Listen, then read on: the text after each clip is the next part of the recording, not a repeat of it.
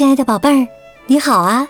我是小雪老师，欢迎收听小雪老师讲故事，也感谢你关注小雪老师讲故事的微信公众账号。宝贝们都知道，阿凡提呢是非常非常聪明的一个人。今天呢，我就给你讲几个阿凡提的小故事，一起来听吧。你应该承认受骗。一个外地的商人听到阿凡提的名声后，非常不服气。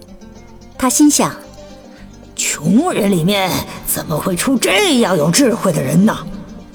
如果他真是个有智慧的人，就请他骗一骗我这个有谋之士吧。这个商人呐，为了试一试阿凡提的智慧，就启程前往阿凡提所在的城市了。在离城不远的地方，他看见有一个人在用驴耙地，就问他：“听说贵城有一位名叫纳塞尔丁·阿凡提的人，不知道我怎样能找到他呢？”那个人反问道：“请问您有何贵干呢？”商人向他说明了来意。那人说道。我呀是阿凡提的邻居，他的确智慧超群呐，无疑会把你算计到的，请你别累着自己，快回去吧。商人呐仍然不服气地说：“不，他绝对骗不了我。”那个人又说：“阿凡提不在时，请你不要说大话。”如果他来了，不出此地，就会把你算计的心服口服的。商人的口气还挺硬。不，我说不会就不会。那好吧，请你在这儿看着我的驴和耙子，我骑上你的马去叫阿凡提，一会儿就回来，看他能不能把你算计到。商人同意了，那人骑上他的马进城去了。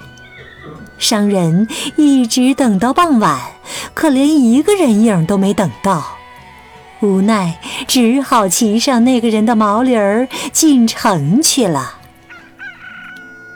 第二天呐，商人在街上遇见骑着自己坐骑的那个人，生气地问道：“你是个什么样的人呐？”昨天让我白白等了你一天，你请来的阿凡提呢？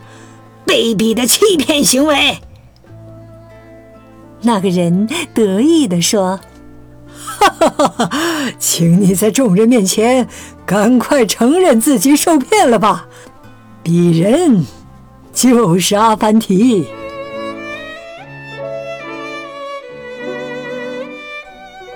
宝贝儿，在阿凡提和这位商人智慧的较量当中，谁取得了胜利？你一定已经知道了吧？对的，就是聪明的阿凡提。下面，小学老师再为你讲另外一个阿凡提的故事，名字叫《四十问一答》。王宫大殿里。来了一位邻国的学者，他要求国王用一个答案来回答他提出的四十个问题。国王左思右想，怎么也想不出答案，只好把阿凡提请来了。阿凡提进宫，知道了事情的原委，就对那位学者说：“请提出您的问题吧。”我洗耳恭听。那位学者呀，一口气提了四十个问题，然后幸灾乐祸地说：“阿凡提，请回答吧。”阿凡提站起来回答道：“不知道。”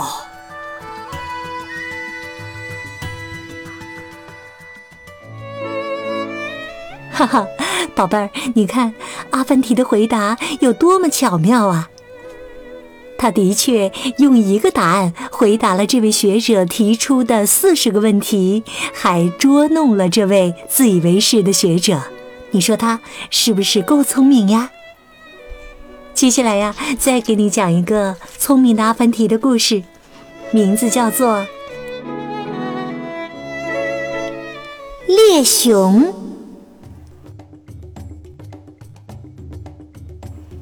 一天呐，国王让阿凡提给他猎一只熊。阿凡提虽然很害怕，但又不敢违抗国王的命令。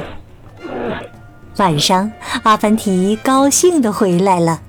国王问他说：“今天打猎收获如何呀？”阿凡提回答说：“太好了。”国王又问：“你打死了几只熊啊？”阿凡提回答说：“呃，一只也没打死啊。”国王问：“为什么？”阿凡提说。我连一只熊都没见到，怎么打死它呢？那林里的熊都到哪儿去了？呃，听说呀，林子里的熊都到另一个林子里参加婚礼去了。国王又问：“那么你刚刚说的‘太好了’是什么意思啊？”阿凡提回答说。在猎熊时一只也没有，那那是再好不过的了。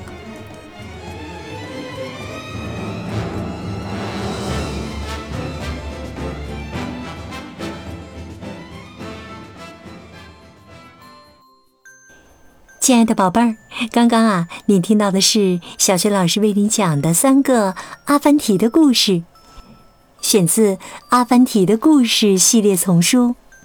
在小学老师优选小程序当中就可以找得到哟。今天呢，小学老师给你提的问题是：阿凡提用一句什么话来回答王宫里这位学者一口气提出的四十个问题呢？我想你一定知道答案吧？别忘了告诉小学老师和其他的小伙伴儿。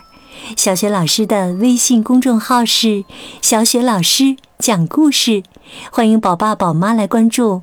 宝贝儿不但可以每天第一时间听到小学老师更新的故事，还可以回答问题和小学老师直接的互动交流。